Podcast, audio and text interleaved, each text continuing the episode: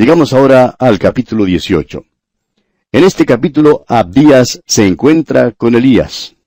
Comencemos, pues, el estudio de este interesantísimo capítulo 18, leyendo los primeros ocho versículos.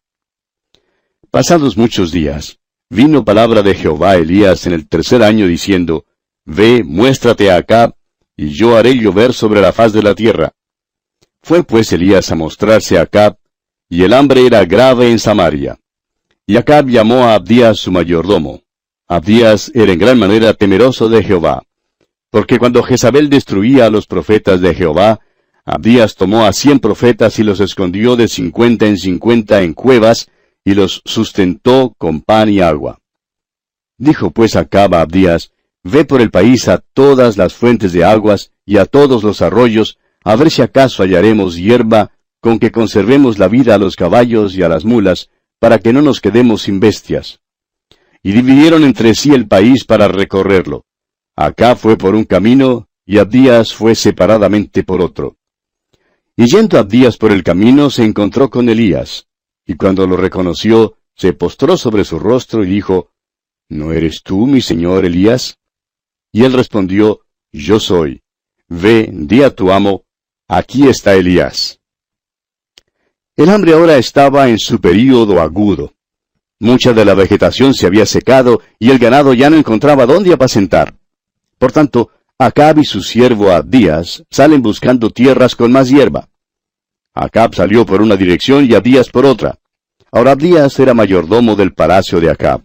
Era un hombre temeroso de Dios y había escondido a unos cien profetas de Dios de la ira de Jezabel. Mientras Abdías buscaba estos lugares con más pasto, se encontró con Elías. Y Elías le dijo que dijera al rey, aquí está Elías. ¿Cuánto necesitamos, amigo oyente, una voz como la de Elías hoy en día? La Biblia dice que Él volverá después que la iglesia parta de la tierra. Esta tierra necesitará una voz fuerte en ese entonces, y Elías será esa voz. Avancemos leyendo ahora los versículos 9 hasta el 16 de este capítulo 18 del primer libro de los Reyes. Pero él dijo, ¿En qué he pecado para que entregues a tu siervo en mano de Acab para que me mate? Vive Jehová tu Dios, que no ha habido nación ni reino a donde mi Señor no haya enviado a buscarte, y todos han respondido, no está aquí, y a reinos y a naciones él ha hecho jurar que no te han hallado. Y ahora tú dices, ve, di a tu amo, aquí está Elías. Acontecerá que luego que yo me haya ido, el Espíritu de Jehová te llevará donde yo no sepa, y al venir yo y dar las nuevas a Acab, al no hallarte él, me matará, y tu siervo teme a Jehová desde su juventud. ¿No ha sido dicho a mi Señor lo que hice cuando Jezabel mataba a los profetas de Jehová, que escondía cien varones de los profetas de Jehová de cincuenta en cincuenta en cuevas, y los mantuve con pan y agua? Y ahora dices tú, Ve, di a tu amo, aquí está Elías, para que él me mate? Y le dijo Elías, Vive Jehová de los ejércitos, en cuya presencia estoy, que hoy me mostraré a él. Entonces Abdías fue a encontrarse con Acab, y le dio el aviso, y Acab vino a encontrarse con Elías. Tres veces Elías le dijo a Abdías que le dijera a Acab, aquí está Elías. Sin embargo, Abdías tenía miedo de ir a donde Acab y decirle que Elías estaba allí, porque temía que Elías desapareciera antes de que Acab le viera. Entonces Abdías perdería su vida. Pero por fin Abdías le entregó el mensaje y le dijo, aquí está Elías. Veamos entonces ahora el desafío de Elías a Acab. Leamos los versículos 17 al 19 de este capítulo 18 del primer libro de los Reyes. Cuando Acab vino a Elías, le dijo, ¿Eres tú el que turbas a Israel? Y él respondió, Yo no he turbado a Israel sino tú y la casa de tu padre, dejando los mandamientos de Jehová y siguiendo a los Baales. Envía pues ahora y congrégame a todo Israel en el monte Carmelo, y los cuatrocientos cincuenta profetas de Baal, y los cuatrocientos profetas de Acera, que comen de la mesa de Jezabel. Elías le dijo a Acab, Yo no soy el que turba a Israel, tú eres el que lo turba. Y entonces Elías desafió a Acab a una competencia entre los profetas de Baal y el Señor. En realidad la competencia sería una entre Satanás y el Señor, entre la adoración del Dios vivo y la adoración de Baal. Aparentemente fue una batalla de Acab y Jezabel contra Elías. Sin embargo, Elías, por sí solo, valía un ejército entero. Yo estaría dispuesto a fiarme de él antes de escoger a los siete mil que se escondían en las cuevas, cuyas rodillas no se doblaron ante Baal. Gracias a Dios que no se habían arrodillado ante Baal, pero tampoco hacían otra cosa. Ni siquiera Elías sabía de ellos. Ahora Acab culpa a Elías del problema en la tierra. Y amigo oyente, los incrédulos siempre han culpado a los creyentes por los problemas que surgen. Y aquí Acab acusa a Elías de causar una sensación. Es que la palabra de Dios siempre causa sensación, amigo oyente.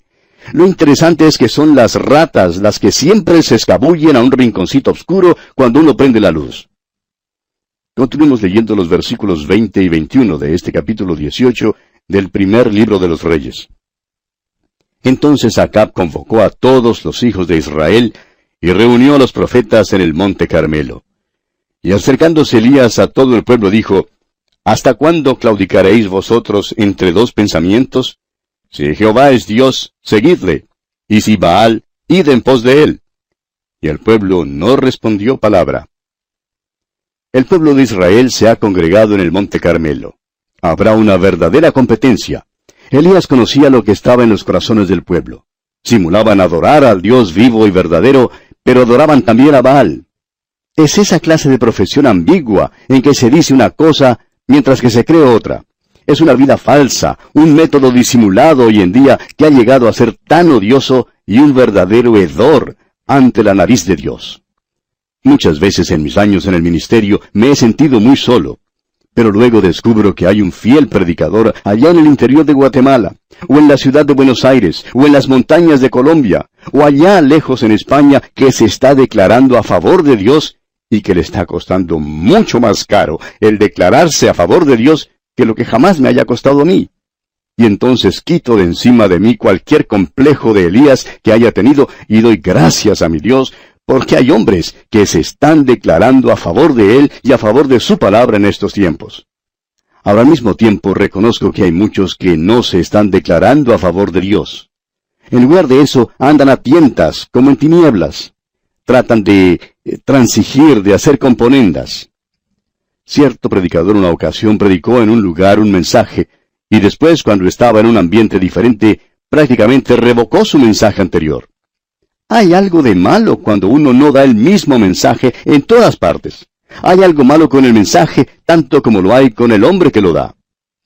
Elías le dijo a Israel, yo soy el único que se está declarando a favor de Dios. Pero se equivocó. Había siete mil que se escondían en las cuevas, cuyas rodillas nunca se doblaron ante Baal. Nunca nos ha gustado en realidad esa multitud, pero por lo menos tenemos que admitir que no adoraban a Baal. Elías no sabía nada de ellos. Ni siquiera recibió una carta de ninguno de ellos cuando transmitió sus programas en esos días. Es lástima que no le animaran a él ni un poquito, pero no lo animaron. Y continuamos ahora leyendo los versículos 22 al 24 de este capítulo 18 del primer libro de los Reyes. Y Elías volvió a decir al pueblo, Solo yo he quedado profeta de Jehová, mas de los profetas de Baal hay cuatrocientos cincuenta hombres. Dénsenos pues dos bueyes, y escojan ellos uno y córtenlo en pedazos, y pónganlo sobre leña, pero no pongan fuego debajo. Y yo prepararé el otro buey, y lo pondré sobre leña, y ningún fuego pondré debajo. Invocad luego vosotros el nombre de vuestros dioses, y yo invocaré el nombre de Jehová, y el Dios que respondiere por medio de fuego, ese sea Dios. Y todo el pueblo respondió diciendo, Bien dicho. En otras palabras, Elías dijo, vamos a probar al Señor para ver si es bueno o no. Si Baal es Dios, entonces vamos a adorar a Baal. Y si no es Dios, entonces vamos a echarlo abajo. Si Jehová es el Dios vivo, lo queremos saber. Y amigo oyente, Dios quiere que usted sepa que Él es el Dios vivo. Si en verdad usted está resuelto a saber la verdad, usted querrá saber si Él es verdadero o no. Y Dios quiere que usted sepa la verdad. La fe, amigo oyente, no es un salto al vacío. La fe es apoyarse en los hechos, creyendo en aquellos hechos y confiando en ellos para su salvación. Tenemos luego aquí algo que creemos es quizá uno de los cuadros más dramáticos en toda la Escritura.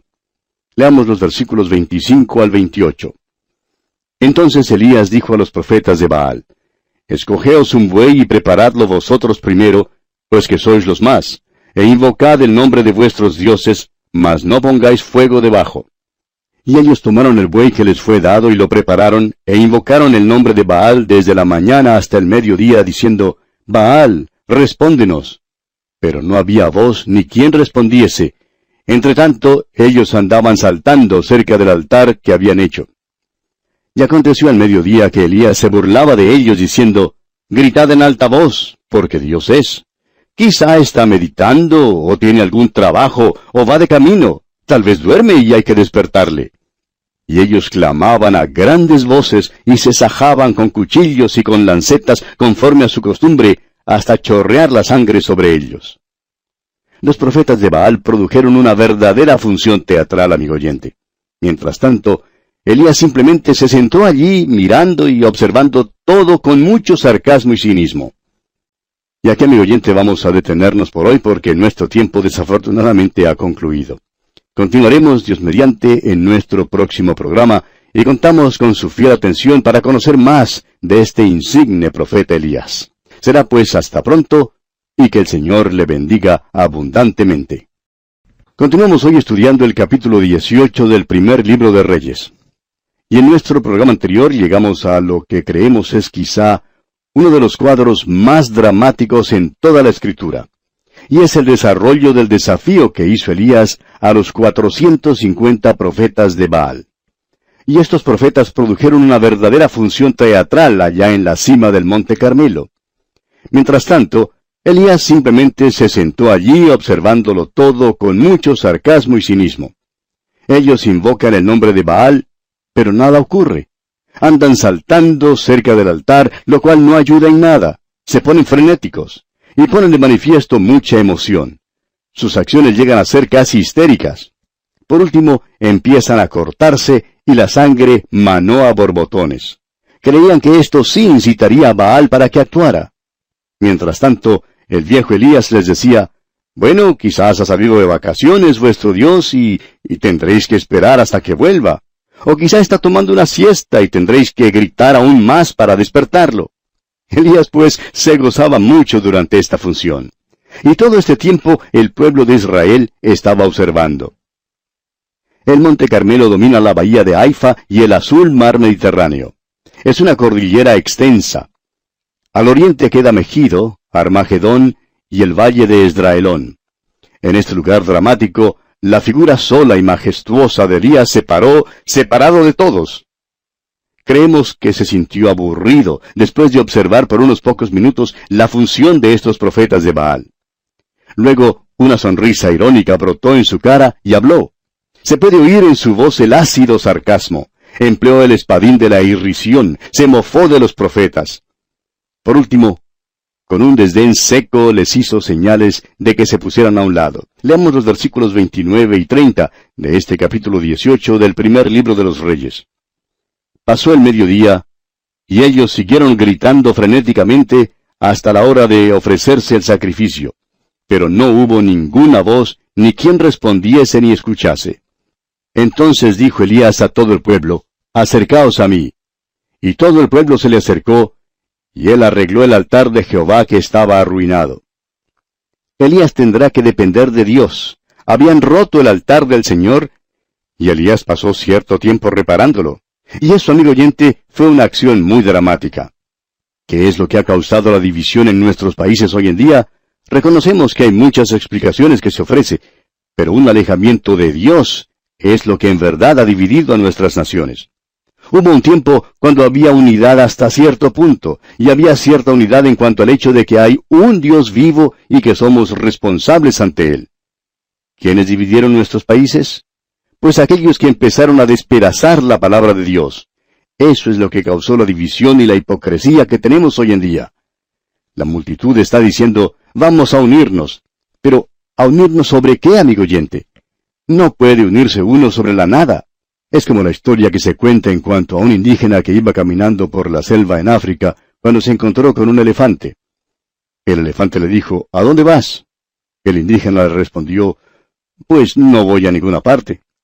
El elefante le dijo, Bueno, yo tampoco voy a ninguna parte. Entonces, vámonos juntos. Esa es la única manera, amigo oyente, en que uno se puede unir con la multitud hoy en día. Tendrán que ponerse de acuerdo en cuanto a nada. Si usted hace eso, entonces sí se puede unir. El altar, pues, fue un lugar de verdadera unidad. Y Elías lo reparó. Sigamos leyendo ahora los versículos 31 al 33 de este capítulo 18 del primer libro de los Reyes. Y tomando Elías doce piedras, conforme al número de las tribus de los hijos de Jacob, al cual había sido dada palabra de Jehová diciendo, Israel será tu nombre, edificó con las piedras un altar en el nombre de Jehová. Después hizo una zanja alrededor del altar, en que cupieran dos medidas de grano. Preparó luego la leña y cortó el buey en pedazos y lo puso sobre la leña. Ahora fíjese usted que Israel era una nación. No era Israel y Judá, ni Samaria y Jerusalén. Debe haber unidad, amigo oyente. Por tanto, Elías edificó un altar en el nombre del Señor. Luego hizo una zanja alrededor del altar, preparó la leña y cortó en pedazos al buey. Por último, mandó que llevaran cuatro tinajas de agua y que la echaran sobre el sacrificio y sobre la leña. Ahora es verdad que el abastecimiento de agua quedaba bastante lejos. Y quizá usted se pregunte, ¿Cuánto tiempo se habría gastado en traer esas cuatro tinajas de agua monte arriba? Era una ruta larga, pero Elías no tenía prisa. Y dijo aquí en los versículos 34 al 36, y dijo, llenad cuatro cántaros de agua, y derramadla sobre el holocausto y sobre la leña. Y dijo, hacedlo otra vez. Y otra vez lo hicieron. Dijo aún, hacedlo la tercera vez. Y lo hicieron la tercera vez, de manera que el agua corría alrededor del altar y también se había llenado de agua la zanja. Cuando llegó la hora de ofrecer el holocausto, se acercó el profeta Elías y dijo, Jehová, Dios de Abraham, de Isaac y de Israel, sea hoy manifiesto que tú eres Dios en Israel, y que yo soy tu siervo, y que por mandato tuyo he hecho todas estas cosas. Quizás si hubiéramos podido haber visto a Elías ese día, él había tenido una sonrisa torcida en la cara. ¿Y sabe por qué se sonreiría? ¿Por qué echó agua sobre ese altar? Solo Dios puede hacer lo imposible, amigo oyente. Un poco de agua no impediría que el fuego descendiera y por tanto no le importó echar agua sobre todo. Podría haber seguido echándole agua durante las próximas 24 horas y aún así el fuego todavía habría descendido. Elías está aprendiendo a depender de Dios. Ya hemos visto eso. Recuerde que se paró junto a ese arroyo pequeño y lo vio secarse. Él sabía que él no era nada, sino una fuente por la cual el agua podría correr. También miraba a esa tinaja vacía de harina y cantaba la doxología. Dios alimentó a Elías, a la viuda y a su hijo de aquella tinaja vacía durante todo el período de la sequía. Luego, una vez más, Elías se dio cuenta que era un cuerpo muerto aprendió que si algo tendría que lograrse, Dios tendría que hacerlo. Simplemente se paró ese día sobre el monte Carmelo con una sonrisa torcida en la cara, como hemos dicho. Creemos que Elías era humorístico. Creemos que Elías dijo en voz baja, Señor, si tú no lo haces, no se hará. Y amigo oyente, esperamos que reconozcamos el hecho de que si Dios no lo hace, no se hará. ¿Entendió usted la oración de Elías? Esta es una de las grandes oraciones de la Escritura. Él dijo, Jehová, Dios de Abraham, de Isaac y de Israel. Notará usted que Elías usó el término Israel, más bien que Jacob. Ahora, ¿por qué usó el término Israel? Bueno, Israel es el nombre que le fue dado a una nación, más bien que a las doce tribus.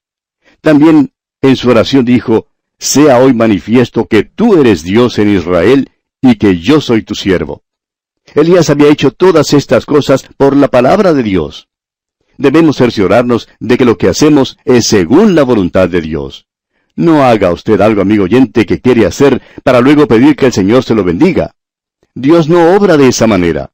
Tiene que seguir su camino, es decir, el camino de Dios, si quiere recibir las bendiciones de Dios. No tenemos ningún derecho de demandar cosa alguna de Dios. Debemos orar según su voluntad. El versículo 37 de este capítulo 18 del primer libro de los Reyes dice, Respóndeme, Jehová, respóndeme, para que conozca este pueblo que tú, oh Jehová, eres el Dios, y que tú vuelves a ti el corazón de ellos.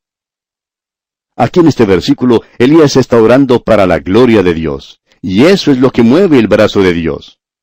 Leemos ahora en los versículos 38 al 40.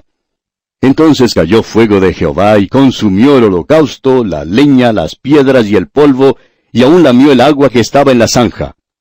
Viéndolo todo el pueblo, se postraron y dijeron, Jehová es el Dios, Jehová es el Dios. Entonces Elías les dijo, Prended a los profetas de Baal, para que no escape ninguno. Y ellos los prendieron, y los llevó Elías al arroyo de Sisón, y allí los degolló. Ahora, eso fue una cosa brutal, ¿no le parece?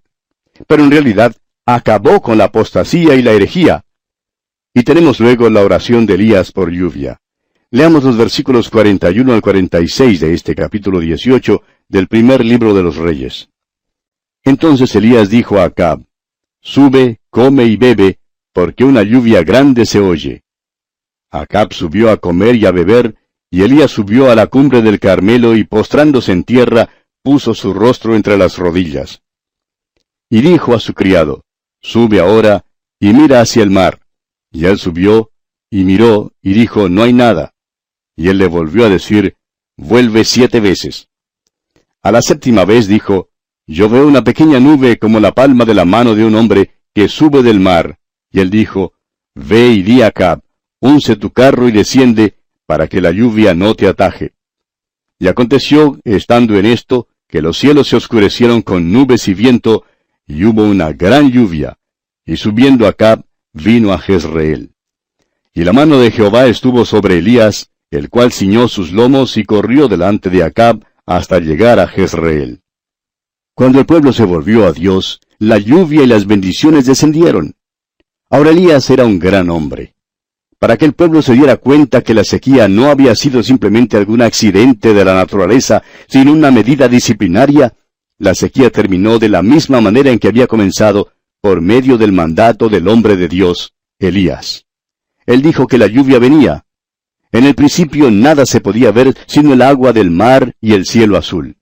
Sin embargo, cuando el siervo de Elías miró la séptima vez, pudo ver una nubecita tan pequeña como la mano de un hombre.